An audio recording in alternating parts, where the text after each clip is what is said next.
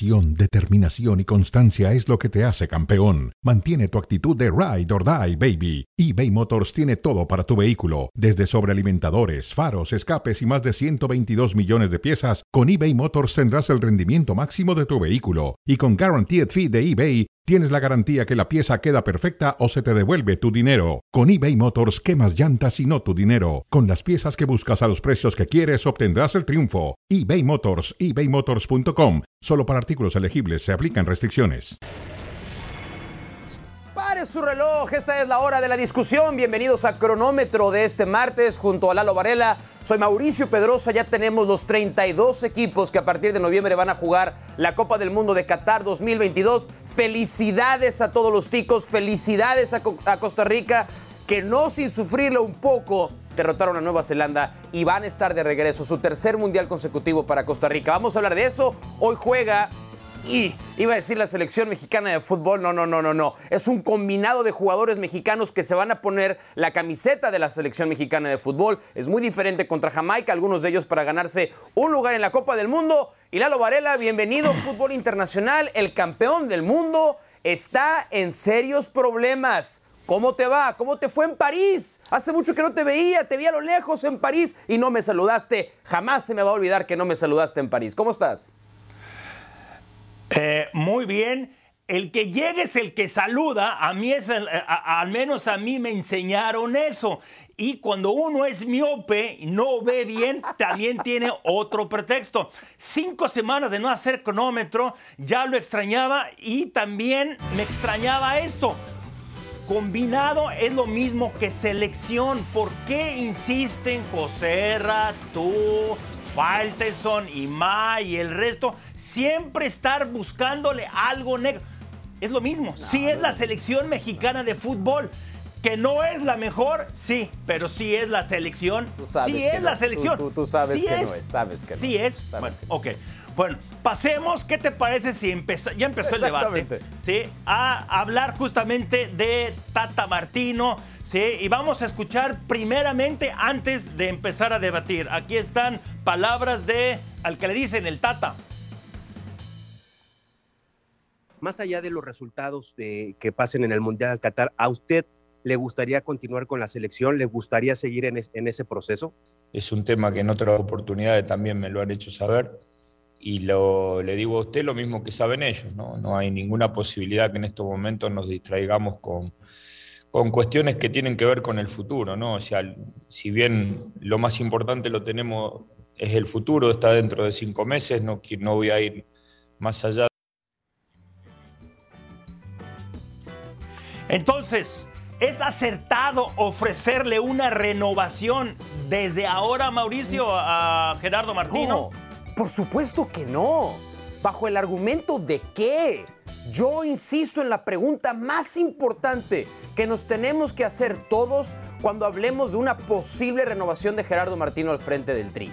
¿En qué es mejor la selección mexicana de fútbol gracias al trabajo de Gerardo Martino en ella? ¿En qué ha progresado el fútbol mexicano gracias a Gerardo Martino? ¿En dónde se ve la mano de Gerardo Martino en esta selección? ¿Hay más futbolistas que se hayan ido a Europa? ¿Hay futbolistas que en selección hayan elevado su nivel? Colectivamente este equipo es mejor gracias a Gerardo Martino. México ha dado pasos hacia adelante técnicamente, tácticamente, como una, eh, iba a decir potencia, pero México aspira a ser potencia. Todas, todas las respuestas a esas preguntas es la misma y es no. Entonces yo no sé de dónde, bueno, sí sé de dónde y ahora te lo voy a decir. Hay gente Sí, que le sí gusta decir. vivir en el Pero ahí te va, pasado. ahí te va. Voy a, voy rematar con esto. pasado. Voy, voy a rematar con esto. Ahí te va porque creo que Gerardo Torrado le quiere ofrecer la renovación a Gerardo Martino. El fracaso del Tata es el fracaso de Gerardo Torrado. ¿Por qué lo puso ahí? El Lalo, fracaso. Ahora fracaso. Dios. Dios mío. Ahora utilizas la palabra fracaso. Pues sí, ¿no? Desde que yo No tengo memoria, tampoco, sí, ¿eh? desde el trabajo de un periodista es ser neutral, es ser analítico, no es ser dramático, no exagerar las cosas, ser objetivo, ver las cosas con cierto balance, ser realista. Gracias por las clases de periodismo no ser solicitadas, por pesi- cierto, No ¿eh? ser pesimista. Espérame, es que es que desde que tú eras niño, todos los periodistas dicen lo mismo. Espérame, los jugadores son más culpables de esa situación. ¡Ah, sí! ¿En qué, ha, ¿Ah, qué ha sido? ¿En qué es diferente? ¿En qué es diferente esta selección? Desde el 94 a la fecha se ha clasificado más o menos de la misma manera y se ha llegado a octavos de final. Es, es lo mismo. Ha sido exactamente igual. Yo creo que es buena idea renovarlo. ¿sí? No ha hecho nada más grande ni nada Ah, no. peor. Ah, ahí está la selección. Entonces- ahí está. Entonces, Lalo Varela, además, está. además de la clase de periodismo no solicitada que nos acaba de dar a todos, no nada más ellos, sino que además piensa que es correcto gratificar Es el correcto. trabajo de Gerardo Martino porque ha hecho lo mismo que los demás. Pues, ¡Excelente! Excelente argumento. ¿Cómo yo no lo había pensado? todavía no es el Mundial. gracias Todavía no se da el con ese Mundial. concepto adelantado Todavía del no fútbol. se da el Mundial. No, no, no, no. El Todavía no se da el. Mundial. Por eso hay que renovarlo. Eduardo Varela, ¿qué día es No, hoy? no. 14 de junio del 2022, para que lo apunten también. Vamos a cambiar de tema. Es Vamos, parte vamos de. a cambiar de tema de. este, sobre, sobre lo que ha visto Gerardo Martino. Yo, yo supongo que han visto eh, los mismos partidos Lalo y el Tata, porque él ve cosas positivas. Escuchemos al técnico del Tri. obviamente, partido con Nigeria y, y el partido con Ecuador. Hubo momentos que a mí me resultaron muy interesantes del equipo, a lo mejor no sostenidos demasiado en, eh, a lo largo de los 90 minutos, pero, pero sí muy interesantes como para pensar que podemos retomar a, este, eh, y tener la, la ilusión de, de recuperar el nivel que nos permita tener mayores expectativas. Eh, ¿que- ¿A qué momento se refiere que han ilusionado de la selección mexicana contra Nigeria y contra Ecuador específicamente, Lalo? ¿A qué momento se refiere el Tata? Yo no, yo no he visto bien al Tri, ¿sí? Es más, yo creo que en los últimos partidos ha habido, no, no sé si utilizar la palabra retroceso, pero hay falta de gol, ¿sí? Yo no he visto bien al Tri. No me ha gustado cómo ha estado el Tri. Tiene potencial, tiene los jugadores y es un muy buen entrenador. Estas combinaciones, jugadores talentosos y entrenador, en algún momento tiene que funcionar. ¿Qué es lo que falta? Ahí sí, no lo sé, pero yo no he visto buen fútbol y sobre todo contra Nigeria y contra Ecuador. Habrán sido cinco minutos, pero no. El no. gran problema con todo esto es el autoengaño, la falta de autocrítica, que no es nada más de Gerardo Martino, es evidente que en los federativos existe por igual. A mí me, increíblemente, me dejan un poco más tranquilas las palabras de los jugadores después de esos dos partidos contra Nigeria y contra Ecuador, porque todos los futbolistas que dieron declaraciones, todos terminaron diciendo, no hemos jugado bien, no estamos donde queremos estar, tenemos todavía mucho por mejorar. sí. Entonces, a mí lo que más coraje me da de todo es que hay veces que ya siento que hasta el propio Tata Martino nos quiere ver la cara a los que hablamos de fútbol, profesionalmente como nosotros no, o al no, aficionado espérame. también. Si Porque algo tiene Gerardo Martino, Gerardo Martino. ha sido autocrítico. Tú nada más estás analizando. Tú, tú tienes una memoria muy pequeña, eh, Mauricio. ¿Sí? ¿Por sí, qué? tú nada más estás analizando este grupo de palabras, esta, esta- estas frases de él, de lo de Nigeria y de Ecuador. Pero a lo largo de todo, nada más estás analizando esto, a lo largo de todo su proceso, si algo ha tenido él, es autocrítica. Yo no estoy tan seguro. Si algo ha tenido él. Uy, bueno, yo Bueno, sí. yo no. Y yo creo que ese es. Y creo que ese Conociendo es- al Tato, es, eh, es una autocrítica. pero es que, él ver, sabe una- criticarse. No. Si alguien sabe de eso, no, es él. No, no, no, no, no, no. Yo creo que es gravísimo, gravísimo. Y aquí yo no, no estoy interpretando, ¿eh? Estoy citando, citando, tal cual, las palabras del entrenador mexicano. Ante Nigeria y Ecuador hubo momentos interesantes. ¿Cuáles? Hubo ¿Cuáles? momentos. ¿A qué momentos interesantes se refiere? Tener la pelota, hilar cuatro habría cinco que pases, preguntarle. Esos no son Yo- momentos yo estuve de interesantes. acuerdo Esos son contigo, te momentos de dije. trámite. Nos quiere engañar el técnico de la selección. Ok. Ok. Se siente engañado él, yo, no. siento- si hay alguien que es engañado. Autocrítico, es, es justamente. Él nunca te dijo que fueron 90 minutos. No. por momentos.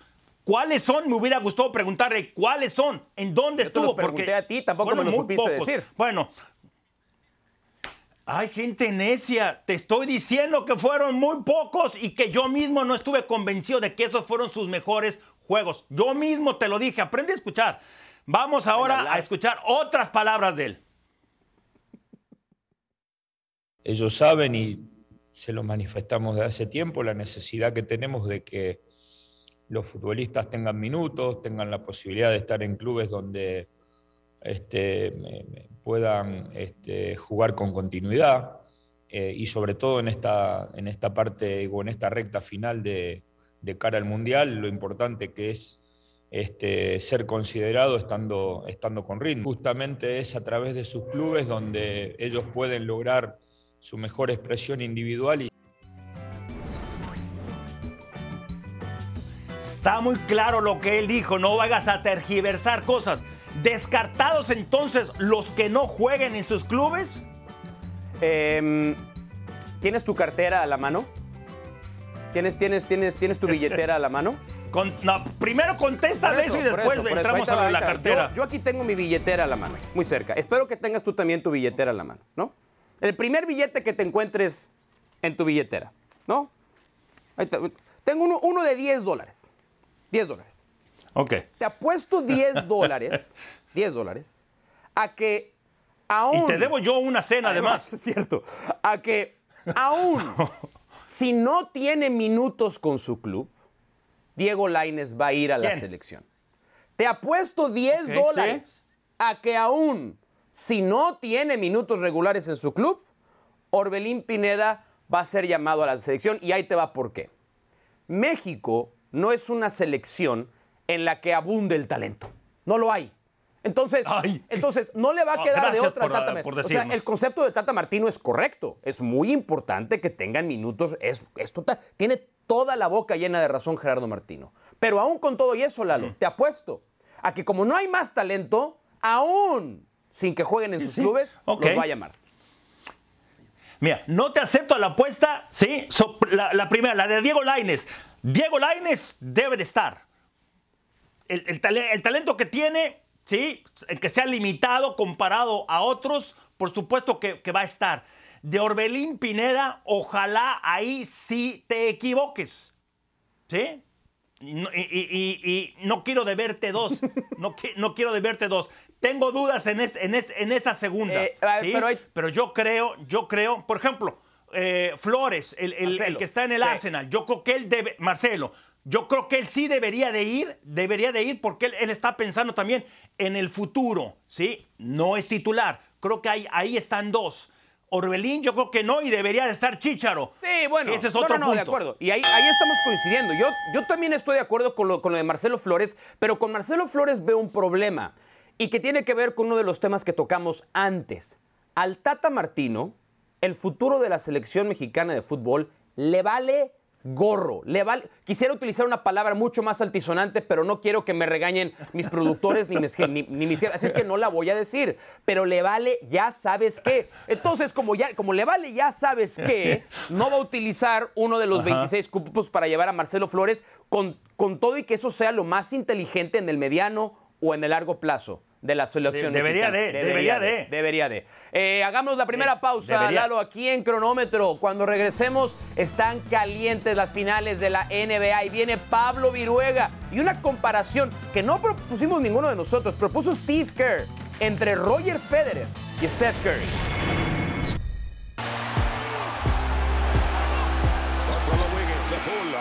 Jordan Poole.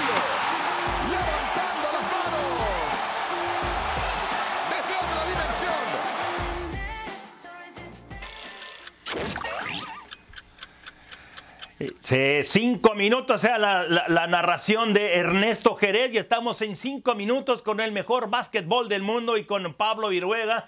Ya hace un rato que no te veo, Pablo, y bueno, acá estamos con Mauricio para hablar de las finales de la NBA. Se está poniendo esto interesante, ¿no? Así es, Lalo, un, gusto volverte a encontrar por acá, igual a, a, a, Mao. Y sí, definitivamente, se pone muy interesante porque viene de atrás el equipo de Golden State en la serie, le roba la localía en el TD Garden y ahora se pone adelante. Habrá que esperar lo que ocurra ahí en, ahí en Boston, ¿verdad? Pero es una serie que pinta para acabar en siete. Sí, 3-2 la serie por ahora con uh, los Warriors que de deben ser los favoritos, ¿no? Ahora, Steph Curry, yo no sabía que Steph Curry, eh, perdón, Steve Kerr le gusta el tenis porque comparó a Steph Curry con Roger Federer y fue interesante en la manera en que los comparó, ¿no? Donde los superatletas, sí, tienen una una disciplina distinta. Bueno, ahí están sus palabras. ¿Tú estás de acuerdo en, en esa comparación con Steph y, y, y, y Roger?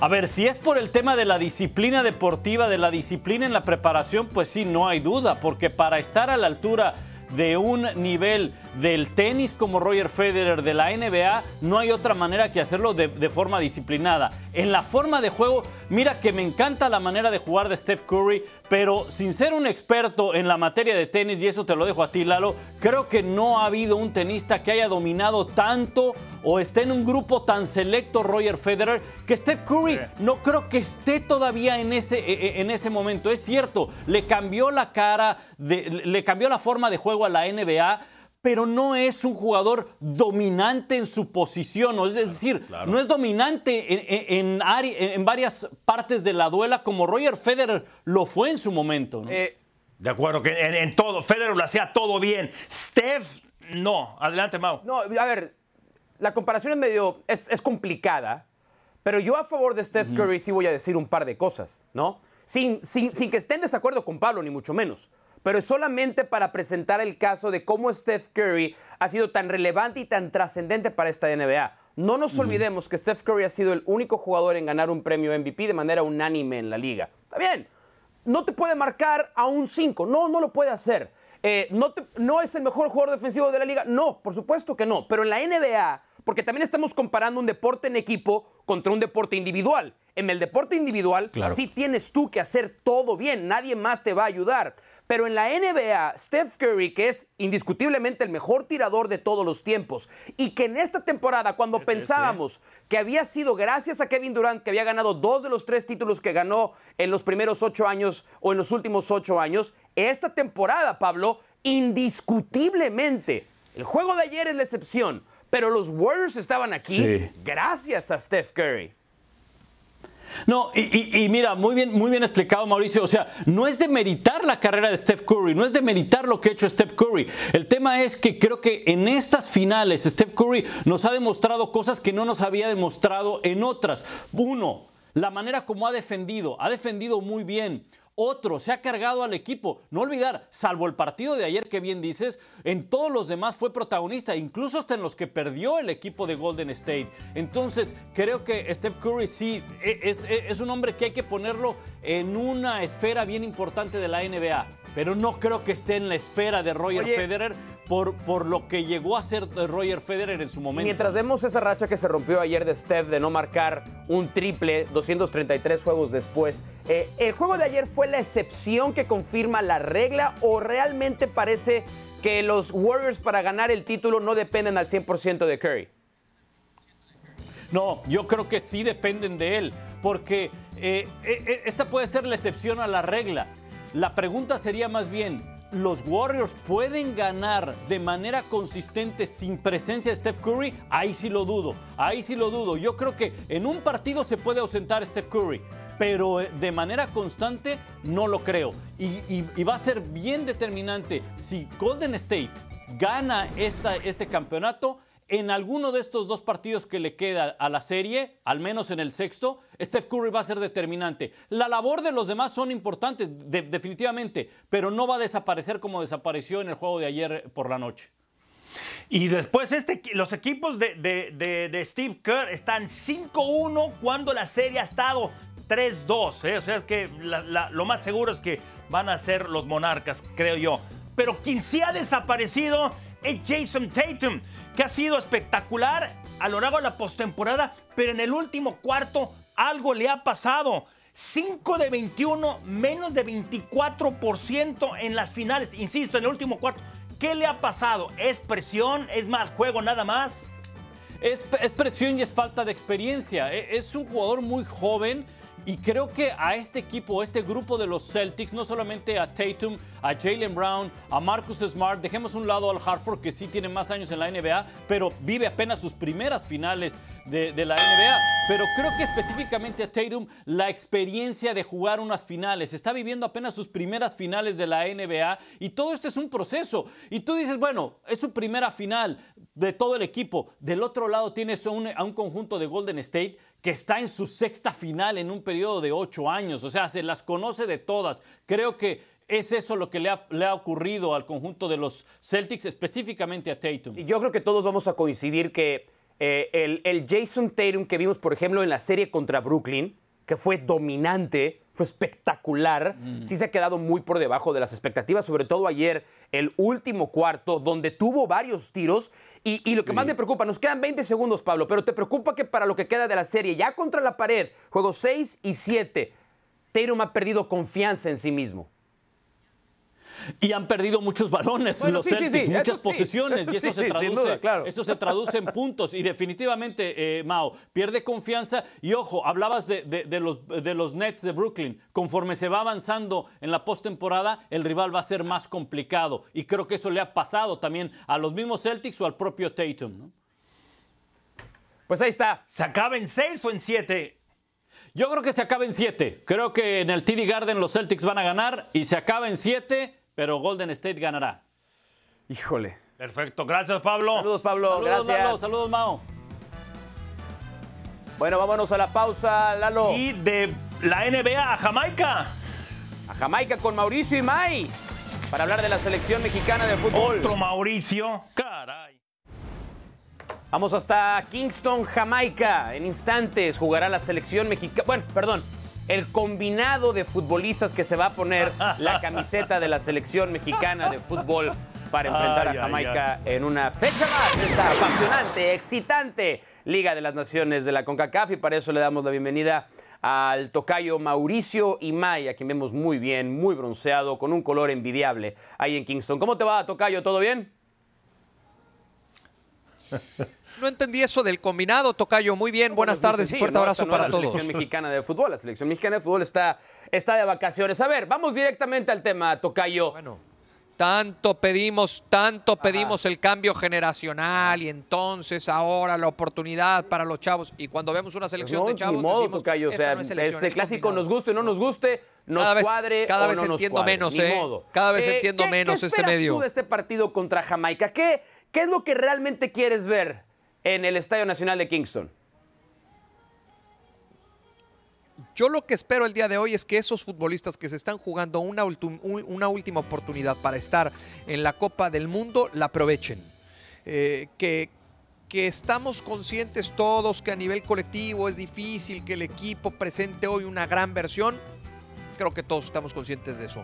Ojalá que el futbolista de manera individual tenga la personalidad, el carácter y la calidad suficiente para presentarnos una buena versión y que así cada uno de ellos le vaya despejando cualquier cantidad de dudas que puede llegar a tener hoy el técnico de la selección nacional. Me gustó cómo entraste, Mauricio, en cuanto a la selección, no que es un combinado, pero no entremos en, eso porque tú y yo estamos de acuerdo, hay quienes no. En enero pasado tuvo algunos apuros el Tri para ganarle a Jamaica. Luego, Jamaica, ¿qué tanto puede ser un sinodal? Y, y creo que se entiende porque no es, no es de los mejores equipos que hay. Y tú hablabas acerca de que hay quienes pueden jugar su última oportunidad para poder estar ya en la selección que va a estar en el Mundial. Si hay realmente dos, tres o más jugadores que este es su último chance. Sí, sí, sí, sí. eh, Lalo, eh, a ver, hay que, hay que primero darnos cuenta que lo que le resta a esta selección es un partido en agosto, que no será fecha FIFA, y después la, la fecha FIFA de septiembre, que ahí ya lo que busca Gerardo Martino es ir con el grupo prácticamente definido en un 95% que va a ir a la Copa a la Copa del Mundo para entonces ir encontrando ese mejor nivel futbolístico que pueden encontrar esos futbolistas que van a debutar ante la ante la selección de Polonia. Yo te diría que tiene hoy por hoy una lista entre 18 a 20 futbolistas Gerardo Martino cuando pasa aquí al lado nuestro Santiago Jiménez están bajando uno por uno los futbolistas para ya ingresar al salón donde va a ser la, la- la última charla técnica con Gerardo Martino y después salir rumbo al Estadio Nacional de Kingston. Yo te diría que tiene una lista de entre 18 a 20 futbolistas, por lo que le estarían quedando seis lugares, ocho lugares máximo a esa lista, a esa lista final rumbo a la Eh, Copa si del le Mundo tienes que poner nombres y apellidos, Tocayo, ¿a quiénes hoy puede ser su última llamada, su último, iba a decir a tren, pero irse en tren está lejos, su último lugar en el avión a Qatar? Yo creo. Yo creo que puede ser una de las últimas para el Cata Domínguez, una de las últimas para Luis Romo, para Luis Chávez, para el Nene Beltrán, eh, que ha surgido el Nene Beltrán este verano. La realidad es que el Nene Beltrán, eh, yo por lo menos no lo, no lo tenía contemplado eh, previo a este, a este verano en una, lista, en una lista final. Ha surgido después de las buenas presentaciones y los buenos minutos que ha tenido con la, con la selección nacional. Al propio Santiago Jiménez, que me parece en el tema del delantero va a depender mucho también lo que hagan en el transcurso de la temporada. Para mí hay cuatro y de esos cuatro tenemos que restar a Raúl Alonso Jiménez que tiene un lugar fijo y después hay que pelear por tres lugares, ¿no? Y esos tres lugares los van a pelear Rogelio Funes Mori, Henry Martín y, eh, perdón, por dos lugares y lo van a pelear tres futbolistas, Rogelio Funes Mori, Henry Martín y Santiago Perfecto. A ver, ¿qué, qué tan importante? No. ¿Qué prepara Tata en este, en, este partido? Y, te lo voy a hacer pregunta doble, porque si no se nos va a ir el tiempo.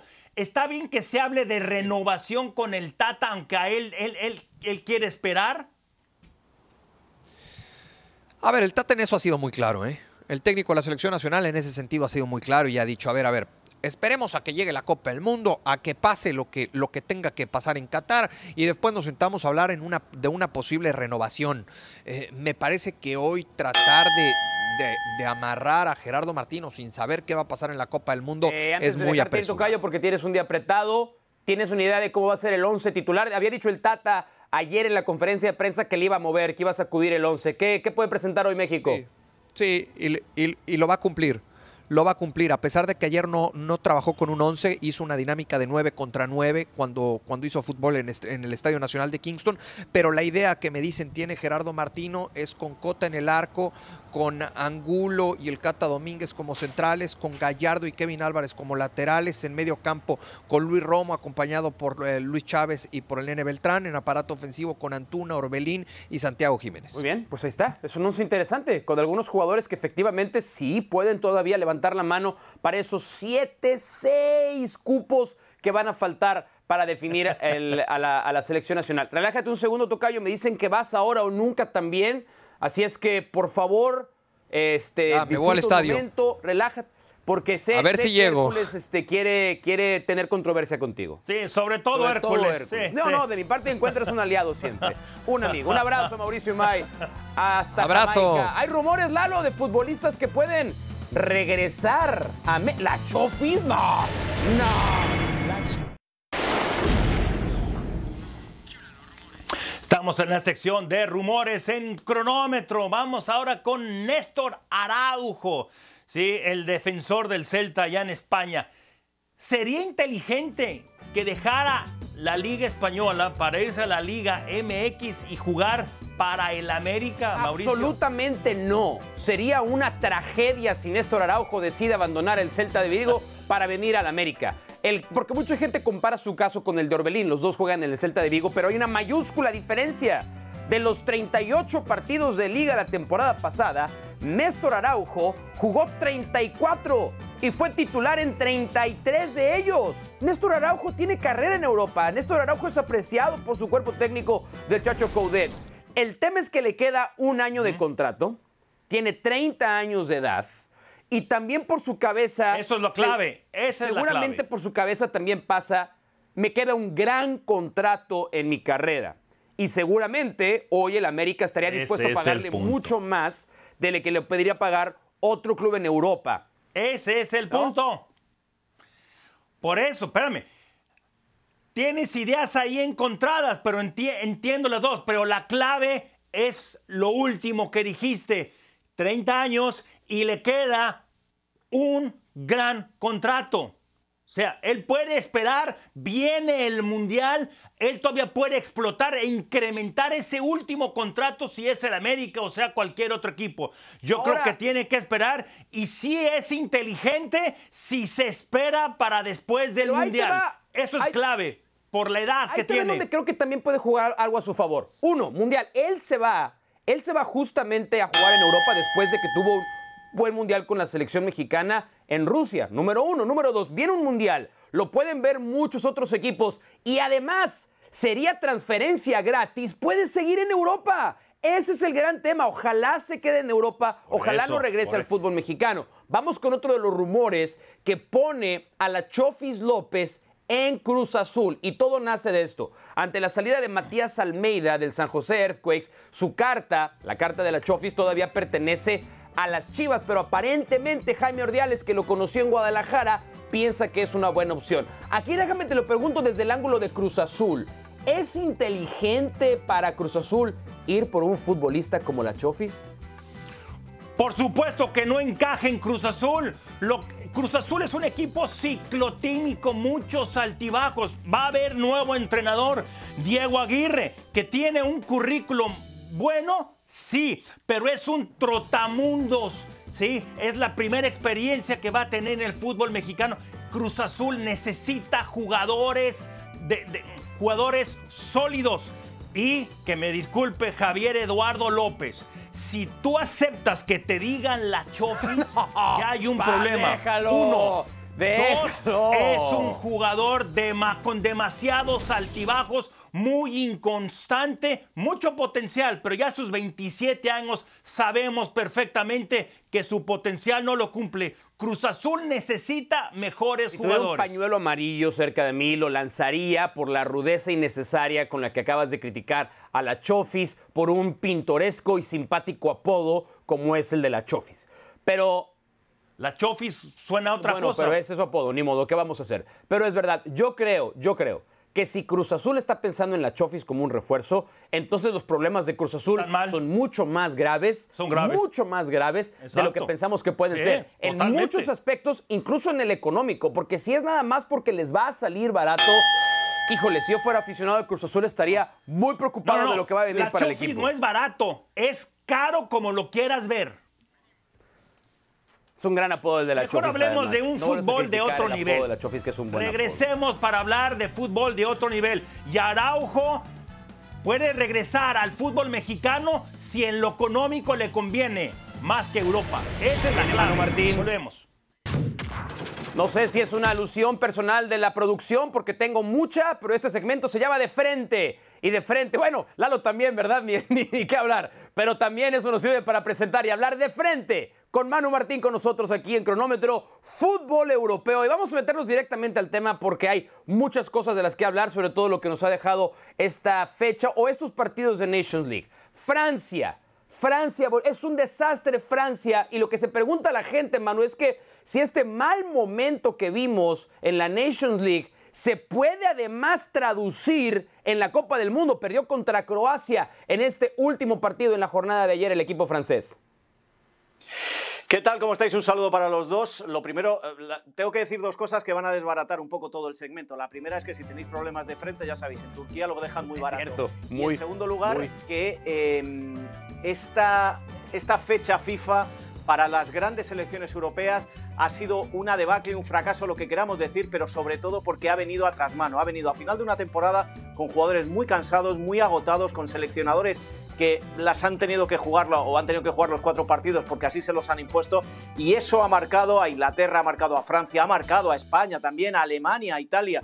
Es decir, eh, no creo que estos cuatro partidos sean un referente para pensar si las selecciones que son favoritas o que más suenan para ganar en Qatar en el mes de noviembre o ya en el mes de diciembre, porque ahí será la final, eh, por lo que hayan hecho en estas cuatro fechas, eh, están mejor o peor. Creo que en esas selecciones grandes donde sus jugadores han tenido una temporada intensísima, recordemos, casi sin pretemporada en el mes de julio del año pasado, han llegado tan agotados que al final selecciones medias, más pequeñas, con menos jugadores en clubes importantes, se han salido con la suya. Hablando de Francia, y para hacerlo ya más breve, no creo que haya que temer por el juego de Francia y no creo que en Francia estén temerosos por los resultados que se han conseguido. Lo único que temen es que van a bajar a la segunda división de la Nation League y eso sí que lo va a temer, temer UEFA porque es menos dinero. Es bien, intensidad, saturación en el fútbol, qué raro. Bueno, pasemos ahora con España, ¿sí? Por más que Luis Enrique quiera quitar un poco de presión, que Brasil es el favorito, que Argentina, que Alemania. España tiene que estar allá arriba, ¿no? Tiene que ser considerada o no. Tiene que ser considerada porque es uno de los grandes y la, el, el, equipo que tiene Luis Enrique eh, está cada vez más conjuntado y jugando mejor al fútbol. Tiene que ser considerada porque viene de jugar semifinales de, de Eurocopa y la final de la Nation League y tiene que ser considerada porque está en ascenso después de esta transición. Pero a la selección española le viene bien ir de tapada. Yo creo que si no se habla demasiado de la selección española es cuando mejor funciona. Bueno, Luis Enrique funciona cuando más palos se le dan y ahí lo está demostrando, cuando más críticas tiene. Pero a priori yo creo que hay selecciones mejores que están por encima. Estoy pensando en la propia Francia, estoy pensando en Brasil, eh, pero sí considero que esta selección, por el trabajo que se está haciendo, habría que contar con ella. Eh, nos queda un poco de tiempo para seguir hablando de España, entonces déjame aprovechar para hacerte esta pregunta, porque muchas de las cosas que se le han planteado a Luis Enrique tiene que ver con el cambio generacional. Y los nombres que hoy comienzan a ser los protagonistas de esta selección española son futbolistas jóvenes. A muchos de ellos los vimos efectivamente en la Euro, pero en sus clubes muchas veces y sobre todo en el Barça tenían que jugar por necesidad, porque no había más de donde echar mano. Entonces, ¿qué tan importante para España va a ser esta columna vertebral o este grupo de futbolistas de no tanto recorrido internacional, pero sí de mucho talento individual?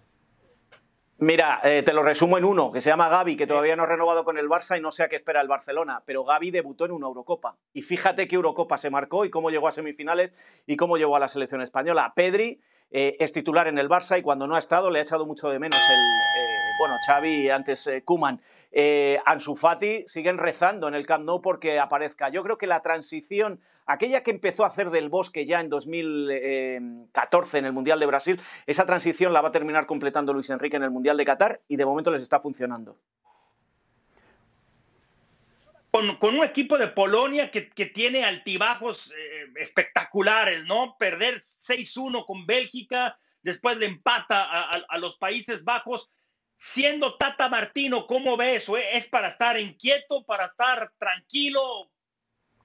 Bueno, yo, yo lo que veo es que México tampoco es que esté en el mejor momento de su historia. Muy cierto. Y eso hace que el partido sea muy igualado. Pero si eh, tengo que hacer un, un, análisis previo y objetivo, y absolutamente objetivo, y que me entienda la audiencia, creo que México debería pasar por encima de esta Polonia. No pasar de arrasar, pero sí tiene, para mí es más favorito que la propia Polonia.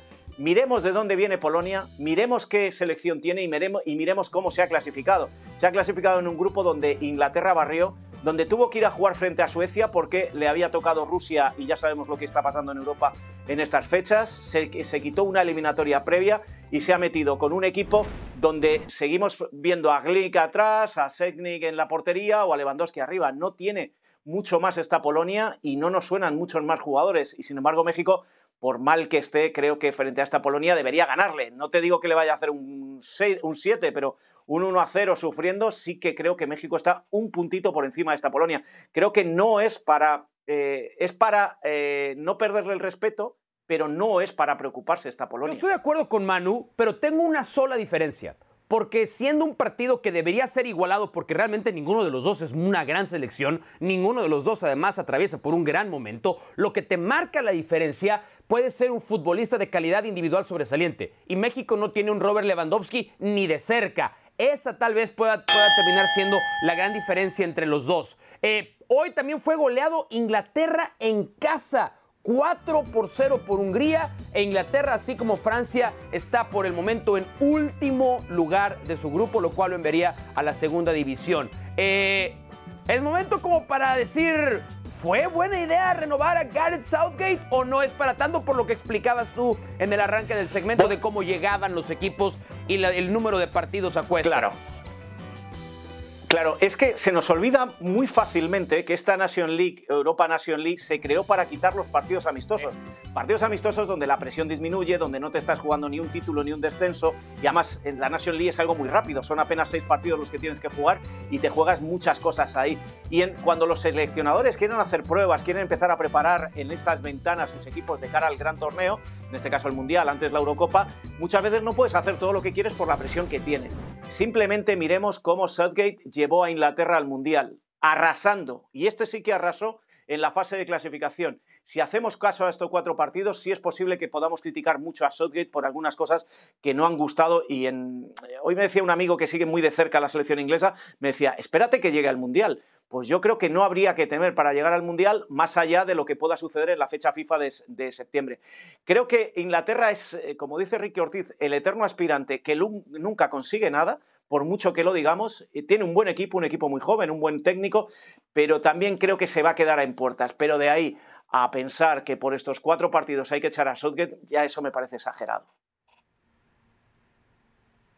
ya por más que que quede tiempo va, a ser difícil, ¿sí? Y bueno, vamos a ir a, tú dijiste producción que vamos a ir a corte y después regresamos con, con uh, Manu, perfecto, entonces vamos a corte. Dos segmentos Hoy cobro doble. Martín. para hablar de Hoy Aureliano cobro doble. Pero, pero ¿de qué privilegios goza ¿Es Manu Martín? o necesidad del Real Doble Madrid? segmento Venga, que te de Manu. Martín.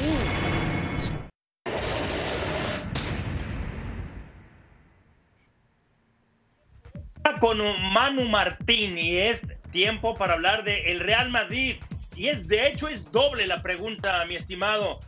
Aureliano Choumendy, este francés, ¿lo fichó el Real Madrid por necedad o necesidad? Bueno, primero que tengo que decir es que me acaban de llamar de, la dirección y el año que viene a Roland Garros voy yo, porque si ese es tu francés después de tanto Roland Garros, Aurelian Chouameni. Chouameni. qué Es, belleza. es el nombre y además lo ha confirmado él esta mañana, nos lo ha confirmado en rueda de prensa porque ha sido la primera pregunta que se le ha hecho, así que tampoco la lo... O sea, que estábamos todos dudando, pero es Aurelian Chouameni. En castellano, Aureliano Chouameni. De Francia, Desperdicio ¿eh? de un Ya, ya, mes por en eso, sí, Francia, sí, sí, Eduardo claro. Varela, para pronunciar así. Pero, pe- pero que Dios te, te, te cubra el revés a dos manos porque... eh, una- bueno, yo creo que es una necesidad. Llevamos tiempo, y hay que, hay que decirlo, criticando a Florentino Pérez porque no hacía fichajes, porque tenía un centro del campo de más de 100 años, porque se iban fundiendo esos jugadores en los que seguía confiando Carlo Ancelotti. Y en apenas un año, Valverde se ha revolucionado y está siendo el Valverde que esperábamos. Camavinga yo todavía espero un poquito más de... Y Chouameni, os lo digo en serio, los que hayan visto los partidos del Mónaco este año saben de lo que hablo. Es un gran centrocampista, es el hombre que tiene que tapar a Casemiro, que ya va para unos años y que tiene que ir eh, entrando por él cada vez teniendo más minutos. Y ahí Carlo Ancelotti se va a ver un poquito más desahogado en el centro del campo. Insisto, yo creo que era una necesidad a pesar de que es mucho dinero el que ha pagado el Real Madrid por él, pero es que es el dinero que este mercado tiene para fichar a grandes jugadores después de dos años sin fichar. Es un fichaje además, es, es un fichaje inteligente, de planeación, porque va a jugar seguramente mucho en su primera temporada, pero además es un fichaje para, 10, para los próximos 10 años. Y es el tipo de, de- de Correcto. fichajes estratégicos que al final del día te marcan la diferencia. Eh, ¿hay, algo, ¿Hay algo más con el Real ¿Cómo, cómo, cómo viene el mercado para el Real Madrid en las próximas semanas, Manu? A ver, el mercado en el Real Madrid no se ha cerrado, aunque podría quedarse como está, ¿eh? con, estas, con Rudiger y con Chouameni. Lo que pasa es que eh, se está esperando a ver qué sucede con los delanteros. Cuando hablo de Jovic y hablo de Mariano. Jovic se quiere marchar, Mariano parece que no, pero si consiguieran colocar a Mariano, el nombre que baraja ahora mismo el Real Madrid, porque Ancelotti se lo ha comentado a Florentino y a José Ángel Sánchez, se llama Richarlison. Le tuvo en el. es jugador del Everton, le tuvo en el Everton, confía mucho en él y cree que sería un jugador complementario a Benzema en un precio asequible a estas alturas de- del mercado y tal y como están las cosas en, en lo que decíamos antes, en lo económico a la hora de fichar jugadores importantes. Bueno, si, si, si Richarlison llega al Real Madrid, lo escuchó primero usted aquí, en cronómetro. Tiene sentido, Y si porque no, además. Ancelotti, eh, Manu, nos quedan 20 segundos, es mucho de un feeling con el jugador. Y ya haber trabajado con él en el Everton seguro va a marcar una gran diferencia, Y que Benzema necesita un recambio igual que los del centro del campo. eventualmente. Manu Martín, muchísimas gracias. Te mandamos un abrazo. Hacemos una pausa. L.A. Lalo Lalo. de regreso con su hora cero sobre la continuidad o no continuidad para Gerardo Martino.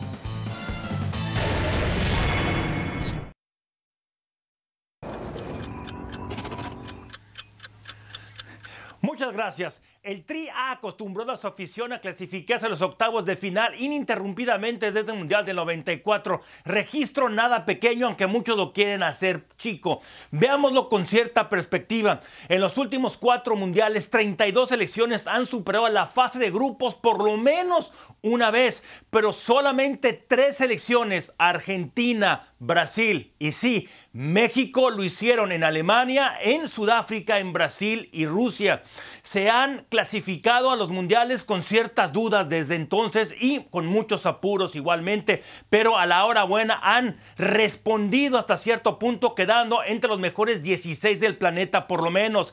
Al actual entrenador, para no variar, se le ha tratado de la misma manera. Hay muchas dudas, hay ciertas críticas, pero se ha llegado al Mundial prácticamente de la misma manera desde el Mundial de Estados Unidos 94.